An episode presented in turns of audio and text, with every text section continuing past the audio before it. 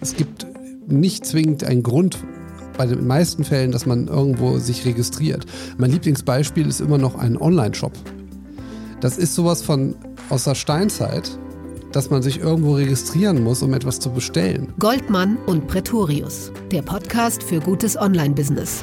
Heute auf der Agenda Personalisierte Websites. André Goldmann und ich, Michael Pretorius, haben uns hingesetzt und überlegt, wie maßgeschneidert müssen Online-Angebote eigentlich sein?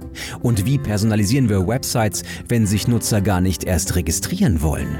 Goldmann und Pretorius, der Podcast für gutes Online-Business mit André Goldmann und Michael Pretorius.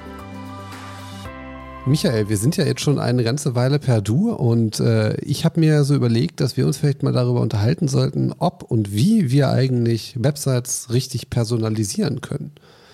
Und wie komme ich ja, jetzt an, wie komme ja. ich jetzt auf das Thema Du? Weil ich finde, dass das Thema Du und Sie ja auch schon mal ein wichtiges Thema ist, was ja auch zum Thema Personalisierung zwar nicht auf Basis von, ich mache eine Website, dass sie nur Inhalte beinhaltet, die auf deine Person zugeschnitten sind, aber ich habe zumindest schon mal eine Ansprache, die dir und deiner Mentalität gerecht wird. Damit bist du ja schon mal äh, weiter als viele andere, die immer noch eher in der Wir-Form und in der Uns-Form auf ihren Websites sind dass sie sich nämlich Gedanken machen, wie können sie sich am besten darstellen, was haben sie eigentlich für Produkte, was könnten sie an Dienstleistungen zeigen und äh, eben noch nicht den Kunden ins Zentrum gestellt haben mit dessen Bedürfnissen. Also äh, da sind wir vom Du und vom Sie sind wir noch ganz weit weg. Ja? Also das heißt, äh, sind ja sehr viele Seiten immer noch in der Informations, äh, im Informationszeitalter verhaftet und nicht im Kommunikationszeitalter. Also Websites, auf denen ich mich informieren kann, aber nicht Websites, mit denen ich kommunizieren kann. Genauso immer noch, ich bin ja ein großer Freund von Entwicklung von Inhalten, die man nicht konsumieren muss, sondern Inhalte, mit denen man kommunizieren kann. Mhm. Und ähm, das klingt jetzt erstmal wahnsinnig banal und schlau, ist aber äh, sehr, sehr abstrakt und sehr komplex, denn ähm, warum sollte ich über deinen Inhalt oder mit deinem Inhalt kommunizieren? Warum sollte ich mit deiner Website äh, kommunizieren? Das sind so zwei wesentliche Fragestellungen und wenn man sich die mal im Hinterkopf verhaftet, dann wird die Website auch gleich ganz anders aussehen. Also es gibt ganz viele Menschen, die zum Beispiel sagen, wir brauchen ganz dringend jetzt einen Login-Button auf unserer Seite. Da soll man sich einloggen können, da muss man registrieren klicken können und dann ist die große Frage, was hat sich denn für den Nutzer jetzt nach diesem Login-Feld geändert? Die Website bleibt eine Darstellung der Dienstleistungen, es bleibt ein Download-Bereich von jetzt ganz normalen Informationen, aber es gibt keine wirkliche Personalisierung, persönliche Ansprache oder irgendwas, was der Nutzer davon wesentlich im Vorteil hätte. Hm. Also wenn zum Beispiel die Website jetzt einen Progress abbildet, dass du sagst, die Website hat jetzt ähm, vorher anders ausgesehen als nachher und jetzt kann ich etwas speichern, was ich später weiter brauche, dann wird es spannend. Ähm, ich versuche ein Beispiel zu geben. Aber auch da ähm, muss man ja ganz klar sagen, das muss man nicht hinter dem Login packen. Da kann man auch mit Cookies durchaus arbeiten oder auch mit dem Login. Ja, ja, kann man, aber, aber äh, mach's, mach's ganz banal. Also du, ich, ich mache jetzt mal so ganz einfach Small Business äh, User, ja, also jetzt nicht Großkonzern. So, du willst, äh, du willst dir ein Tattoo stechen lassen. Ne? Gehen wir mal davon aus, willst dir ein Tattoo stechen lassen, dann kannst du natürlich auf die Website von einem Tattoo-Artist gehen und kannst dir dort anschauen, was der für Tattoos schon gestochen hat mit dessen Designs. Oder du kannst mit der Website kommunizieren und kannst sagen, ich möchte nächste Woche einen Termin vereinbaren, ich möchte mich beraten lassen und übrigens, ich möchte ein Foto hochladen, ähm, wo ich schon mal äh, meinen Oberarm zeige und gleichzeitig was für Designs ich mir überlegt habe dann habe ich schon mal einen Grund, mich zu registrieren, weil mir eventuell das Tattoo-Studio sagen kann, du Michael, alles tippetopp, hier sind deine Daten hinterlegt und jetzt brauche ich von dir auch nur eine Einverständniserklärung, dass du nicht weinst beim Tattoo-Stechen. Sowas in der Richtung. Also dann haben wir so ein Schlüssel-Schloss-Prinzip, das heißt, das eine passt zum anderen. Oder ich will mich, äh, ich brauche einen Termin beim Steuerberater und der sagt, Mensch, ähm, schicken Sie doch mal kurz die und die Sachen schon mal rein. Dann habe ich dort einen Grund, Informationen zu hinterlegen und vielleicht will ich die nicht per E-Mail schicken, sondern vielleicht gibt es da was, was ich auf der Website ähm, schon mal hochladen kann. Vielleicht gibt es sogar schon irgendeine Art Rechner, wo ich mir schon mal was vorkonfigurieren kann. Ähm, weil wir gerade beim Konfigurieren sind, auch Car-Konfigurator, Auto, ja, warum soll ich mich auf einer Website personal äh, einloggen, registrieren? Wenn ich aber die Möglichkeit habe, mir ein Auto zu konfigurieren und ich kann dieses konfigurierte Auto dann kombinieren mit einer Terminanfrage und dann vielleicht sogar schon mit einem, mit einem Kreditrechner, ähm, oder mit einem Rechner für, für Leasing, dann wird schon wieder spannender. Also es muss irgendwo hingehen, wo, wo dann auch eine, eine, eine, eine Login und eine Registrierung Sinn ergibt. Aber nur log dich ein, ist natürlich langweilig. Und ganz oft, und jetzt habe ich nicht selber in die Falle getappt, ist, dass wir diesen Login nur dann anbieten, wenn wir den Kunden binden wollen, wenn wir ihn jetzt in die Falle tappen wollen, lassen wollen, wenn wir wollen, dass er uns auf den Leim geht, also eher in so eine Art Onboarding-Prozess. Die Frage ist ja, wie geht's weiter? Ähm, was kann der Kunde für sich mitnehmen. Also nicht, was bringt er mir, sondern was kriegt er von mir, was ist personalisiert, was kriegt er, was kriegt er raus. Und ich glaube, das ist so der zweite wesentliche Punkt, wo die meisten Websites scheitern, dass es überhaupt keinen Sinn ergibt, sich die Seite zu personalisieren, weil sie sieht danach genauso aus wie vorher. Ja, aber ich glaube, das liegt auch, und das ist genau das, der, der, der Punkt, den du auch schon genannt hattest. Man betrachtet halt oder viele betrachten das, was sie machen, immer aus der Wir-Perspektive. Und äh, ich weiß natürlich, dass wenn man etwas macht, äh, dann macht man das mit vollem Einsatz, mit vollem Elan. Und ich weiß, dass man gerade auf Geschäftsführungsebene natürlich zu 100 Prozent hinter das stehen muss, was man da auch verkörpert. Ähm, aber aus der eigenen Perspektive, also die Gründe, die, also die Beispiele, die du mir gerade genannt hast, zum Beispiel, würde für mich jetzt zum Beispiel noch überhaupt gar keinen Grund ergeben, warum ich mir, ich persönlich mich dort registrieren würde, weil ich halt auch weiß, das lässt sich technisch auch ohne Login abbilden, ohne dass es Probleme gibt. Ähm, ich, ich glaube, dass, dass, dass man immer so gucken muss, wozu ist denn jetzt eigentlich so ein Login notwendig? Wenn ich jetzt zum Beispiel sage, ich, äh, und das fand ich das Beispiel mit dem Berater, mit dem Steuerberater ziemlich gut. Wenn ich weiß, ich, es gibt gewisse Dokumente, die ich irgendwo ablegen muss, weil der sich die vielleicht holt, weil es per E-Mail nicht sicher ist. Also ich hatte zum Beispiel mal den Fall, da musste ich auf so ein Portal gehen und da musste ich dort meine Dateien hochladen immer, weil der das nicht per E-Mail empfangen konnte. Da wurde da automatisch wurden die Dateien rausgefiltert und die kamen gar nicht erst dort an. Das hatte Datenschutzgründe bei denen. Und äh, da finde ich macht das vollkommen Sinn, weil es einfach auf beiden e, auf beiden Seiten einen Aspekt gibt, der über dem Ganzen steht, nämlich das Thema Datenschutz, Sicherheit. Es gibt nicht zwingend ein Grund bei den meisten Fällen, dass man irgendwo sich registriert. Mein Lieblingsbeispiel ist immer noch ein Online-Shop. Das ist sowas von aus der Steinzeit, dass man sich irgendwo registrieren muss, um etwas zu bestellen. Ich möchte, ich, also ich habe nicht genaue Statistiken, weil die darf ich jetzt auch teilweise nicht nennen von Online-Shops, aber es ist schon so, dass es deutlich mehr sind, die auch Gastbestellungen machen, weil sie sich nicht in jedem Online-Shop, weil sie ja eh bei Amazon sind und da alles kriegen, sich noch auf irgendwelchen Special Interest Shops dort registrieren wollen, weil sie sich nämlich nicht diese Tausende von Passwörtern merken wollen, weil sie mittlerweile sensibilisiert dafür sind, dass sie eben überall ein eigenes Passwort brauchen, was nach Möglichkeiten 20 Sonderzeichen und irgendwelche Zahlenkombinationen noch be beinhaltet. Und Deswegen glaube ich, muss man sich einfach mal auch ein Stück weit davon lösen, dass es immer nur nach mit einem, mit einer Registrierung und mit einem Login stattfinden kann ich weiß, dass es aus eigener, aus eigener Sicht weiß ich selber, dass man natürlich diese Bindung irgendwie herstellen möchte. Ich glaube aber, und damit entspreche ich, glaube ich, genau deinem Ansatz, der Content muss erstmal stehen und dann sollte der Content eigentlich schon dafür sorgen, dass die Menschen Interesse haben, weiterhin dort etwas zu machen und zu interagieren. Ich habe eine Vorlesung bei mir, die halte ich sehr, sehr selten, die heißt, was man von YouPorn lernen kann. Und da geht es darum, Personalisierung von Websites ohne ähm, sich einzuloggen. Und da gibt es zum Beispiel die, ähm, die, die Überprüfung der sogenannten Negativkonversion. Ähm, ich will das ganz kurz erläutern. Ähm, jetzt unabhängig davon, ob ihr jetzt Bilder im Kopf habt, das ist ja Gott sei Dank ein Audiopodcast. Wenn ihr euch auf der Startseite ähm, dort bewegt, dann seht ihr dort verschiedene Videovorschläge und dann könnt ihr auf ein Video draufdrücken und dann könnt ihr euch ein Video angucken und ähm, es gibt eine durchschnittliche Nutzungszeit, die ein Video geguckt wird. Und wenn ein Video maximal unter dieser durchschnittlichen Nutzungszeit liegt und ihr klickt wieder zurück auf die Startseite, dann kann man davon ausgehen, dass euch dieses Video Schrägstrich Genre nicht gefallen hat. Ähm, dann seht ihr es auf der Startseite trotzdem, ähm, aber die Plattform lernt im Hintergrund mit, was ihr mögt und was ihr nicht mögt.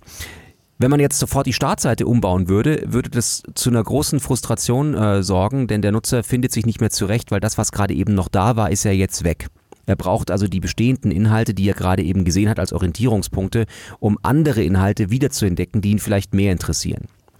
Wenn er aber das nächste Mal auf die Website kommt oder wenn er tiefer in die Website hineinsieht, dann kann ich natürlich diese Negativpräferenzen, die ich jetzt weiß, nutzen, um ihm andere Inhalte hervorzuheben bzw. im sichtbaren Bereich weiter nach oben zu schieben.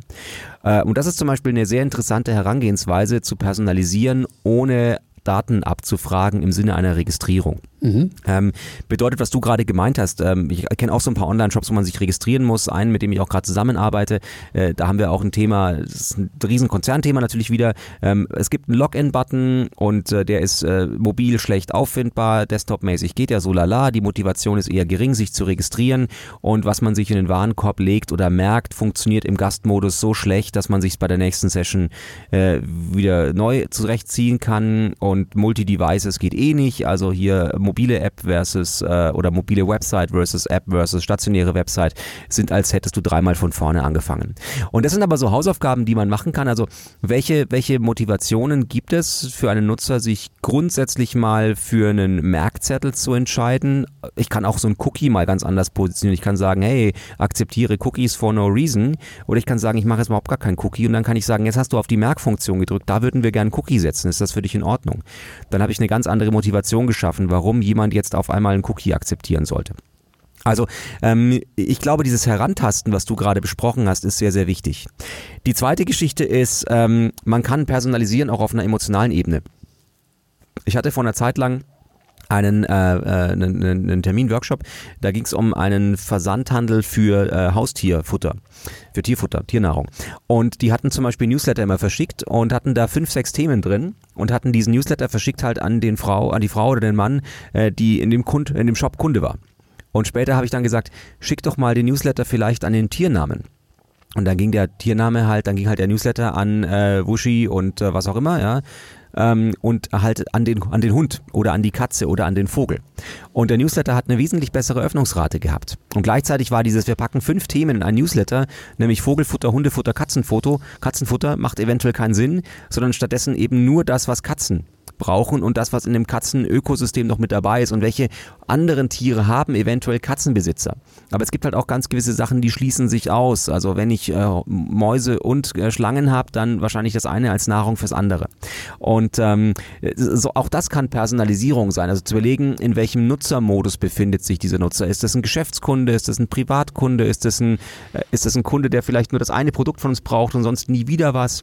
Also gerade auch da in Kundensegmentierungen zu denken und zu sagen, Personalisierung bedeutet nicht du, André, musst mir jetzt deinen Vornamen, deinen Nachnamen verraten, damit ich dich dann auf meiner Website mit einem Datum, einem Wetter aus deiner Geoposition, deinem Vornamen ansprechen kann, sondern du, André, du ist mir völlig egal, wie du heißt, aber ich weiß, dass du im Nutzungsverhalten jemand bist, der sich jetzt zum Beispiel für kleine Digitalkameras interessiert und gerne auf Reisen geht, dass du aber keiner bist, der jetzt mit der Hammer super äh, Spiegelreflexkamera äh, Safaris macht, sondern du bist eher so der der andere Typ, ja.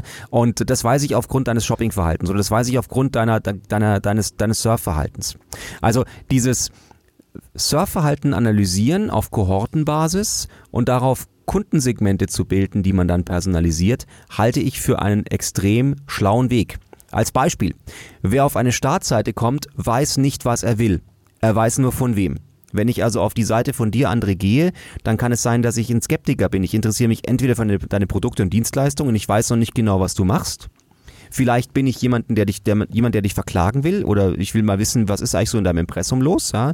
Ähm, vielleicht will ich mit dir zusammenarbeiten. Ich habe also unterschiedlichste Motivationen und das sind schon mal drei sehr einfache Zielgruppen, die ich äh, bündeln kann in Zielgruppensegmente. Nämlich einmal das Thema ähm, potenzielle Mitarbeiter, Kooperationspartner, Händler. Das andere sind die ähm, Kunden, die noch gar nicht wissen, was wir eigentlich machen, nur von uns gehört haben dann welche, die wir schon kennen, die schon mal bei uns waren, die vielleicht ein Upselling-Faktor sind, also die weitere Produkte kaufen könnten und so weiter und so fort. Und bei größeren Websites haben wir noch so Thema Journalisten, Investoren, Multiplikatoren und so weiter und so fort. Aber für die sehen die Websites immer alle gleich aus. Und ähm, ich glaube, ähm, Websites zu personalisieren nach Kundengruppen, nach, nach Zielgruppen, Kohorten, halte ich für extrem schlau.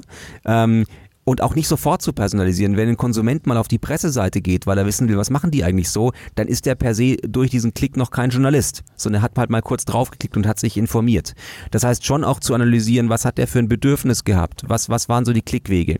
Das halte ich für einen interessanten Personalisierungsansatz. Den schlimmsten Personalisierungsansatz, um das übrigens auch noch vorwegzunehmen, ist, wenn man die Leute fragt, was wollen sie sehen? Ich glaube, da sind wir nämlich nicht in der Lage, das zu beantworten. Ich erinnere mich an die äh, Startseite vom Microsoft Network, msn.de, äh, in den äh, späten 90ern, Anfang der Nullerjahre. Da war das eine weiße, leere Website und ich wurde gefragt, ob ich mich für Finanznachrichten interessiere oder für Wirtschaftsmeldungen im Allgemeinen oder für Sport oder für Politik. Und ich konnte die Frage nicht beantworten, weil ich bin ein sehr umfassend interessierter Mensch und mal so, mal so, mal so. Das heißt, entweder war die Seite voll, weil ich mich ja für alles interessiere, oder sie war leer. Und äh, bei Facebook sehen wir das heute ganz anders. Die, der Newsfeed wird nicht darauf aufbereitet, was ich mal angeklickt habe, was ich mir vielleicht gerne bei Facebook ansehen würde, sondern wir wissen heute alle, dass dieser Facebook Newsfeed eher ein äh, kleinster gemeinsamer Nenner von den Dingen ist, die ich nicht so schnell weggeklickt habe. Also eher ein Learning aus Negativ-Conversions, also sprich, was hat den Michael am wenigsten gestört? Das zeigen wir ihm. Und wenn man sich mal da Gedanken dazu macht, was könnte man auf der Website zeigen, was den Nutzer am wenigsten stört, dann hätte man sehr schnell aufgeräumte Websites, sehr reduziert, die sehr schnell auf Performance getrimmt sind. Ja, durchaus. Und das kann man zum Beispiel auch schon dadurch schaffen, dass man sich einfach mal die Nutzerpfade auch im Detail anschaut. Also wenn Sie auf einer bestimmten Leistungsseite waren, wo sind Sie danach hingegangen? Und wohin sind Sie dann gegangen? Also welche Schritte haben Sie eigentlich gemacht? Und wenn ihr euch das zum Beispiel mal exemplarisch in Google Analytics anschaut, da gibt es die Navigationsübersicht. Da sieht man dann sehr schön Menschen, die auf einer Leistungsseite waren, gehen häufig als erstes auf die Startseite oder auf die Über uns Seite, weil sie erstmal wissen wollen, wer ist das eigentlich, der diese Leistung erbringt. Und ähm, was ich zum Beispiel sehr gerne mache, ist, dass wenn ich weiß, dass jemand aus dem Bereich äh, mal exemplarisch äh, Suchmaschinenoptimierung bei mir auf der Website sich aufhält und geht danach auf die Startseite, dass ich dann die Headline entsprechend auf sein eigentliches Kerntopic anpasse. Also da steht dann nicht, wir entwickeln, wir optimieren Websites, sondern wir machen Suchmaschinenoptimierung für maximale Sichtbarkeit. Das steht dann da. Also ich passe das entsprechend dem Nutzer an, ohne dass ich ihn aber etwas vollkommen Falsches an, äh, äh, da präsentiere. Und auch das ist eine Form der Personalisierung, nicht auf Mensch Michael bezogen, sondern auf Basis deines Pfades, weil dazu brauche ich weder deine Einverständniserklärung, noch muss ich irgendwas speichern, weil ich weiß ja, wo du hergekommen bist. Mhm. Ja. Klingt doch gut. Ja. Ähm, also Google Analytics hast du gerade gesagt als ein Tool. Ähm, wir hatten vor, vor einer, müsst ihr mal ein paar Podcast-Folgen zurückscrollen. Ähm, wir hatten vor ein paar, jetzt habe ich in das Mikrofon reingeploppt, das war zu laut, gell? ich sag's nochmal. Ähm, ich tue einfach so, als hätte ich diesen Satz nie gesagt und spreche ihn einfach nochmal neu und dann kannst du dich entscheiden, ob du ihn schneiden möchtest oder nicht. Also falls ihr ihn jetzt nochmal hört, hat André ihn nicht geschnitten und war äh, zu bequem. Ansonsten äh, hört er es jetzt einfach nochmal komplett von vorne. Ähm, das ist ein gutes Tool, Google Analytics auf der einen Seite für die Personalisierung. Wir hatten aber vor ein paar Podcast-Folgen noch über ein anderes Thema gesprochen, nämlich wie man es am besten ausprobieren könnte. Erinnerst du dich, wir hatten über einen Ad-Server gesprochen mhm. ähm, als Alternative OpenX. zum Redaktionssystem. OpenX hatte ich damals genannt, genau. Das war damals vor vielen Jahren, 2004 habe ich das mal als Workflow genutzt, um nicht das Redaktionssystem komplett umbauen zu müssen für eine Personalisierung, sondern erstmal den Ad-Server so zu tunen, dass er wie ein Redaktionssystem funktioniert. Weiß ich nicht, ob man es heute immer noch so machen würde. Heute sind die Redaktionssysteme ein bisschen performanter und können solche Dinge schon. Aber wenn man eigentlich kein Budget hat und Dinge sofort ausprobieren will, dann ist das in der Tat damals ein, ein sehr, sehr schöner Workflow gewesen. Definitiv. Äh, und für die, die jetzt sowas nicht äh, nutzen möchten, weil das Tool ist auch mittlerweile etwas überholt, ähm, kann man das auf jeden Fall mit Google Optimize sehr, sehr elegant lösen. Und äh, ich habe gehofft, ich kann den Satz jetzt noch etwas länger ziehen, weil ich eigentlich dafür auch eine WordPress-Variante habe. Äh, dazu muss ich aber noch mal ganz kurz googeln. Michael, du kannst ja mal was sagen. ich spiele einfach Pausenmusik. Hast du es schon? Nee. Immer noch nicht. Dann kommt nochmal Pausenmusik. Jetzt? Äh. Nee, da gibt es mittlerweile auch so viele. Also es gibt eins, ich packe es in die Show Notes. Es gibt ein Plugin, mit dem es äh, möglich ist, quasi ähm, Textanzeigen äh, auf, für die eigene Website zu gestalten, ähm, die man dann einfach integriert. Also mal exemplarisch, äh, man denkt jetzt gleich wieder an der Textanzeige. Man kann aber auch damit theoretisch ein Navigations, ein, eine Navigation bauen und auf Basis der Klickraten werden entsprechend die Navigationen ausgetauscht. Also das ist jetzt vielleicht tatsächlich ein bisschen konfus, wenn man sich das so nicht vorstellen kann, aber das ist quasi ein ich wollte gerade sagen, ich habe ein, ich hab einen heiden Respekt vor unseren Zuhörern, die sich das alles visuell vorstellen müssen. Ich merke es ja schon, wie ich es mir visuell vorstellen muss. Sie sitzt in Leipzig, ich sitze in München und ich muss mir gerade visuell vorstellen, wie du mir die Navigation ausbaust.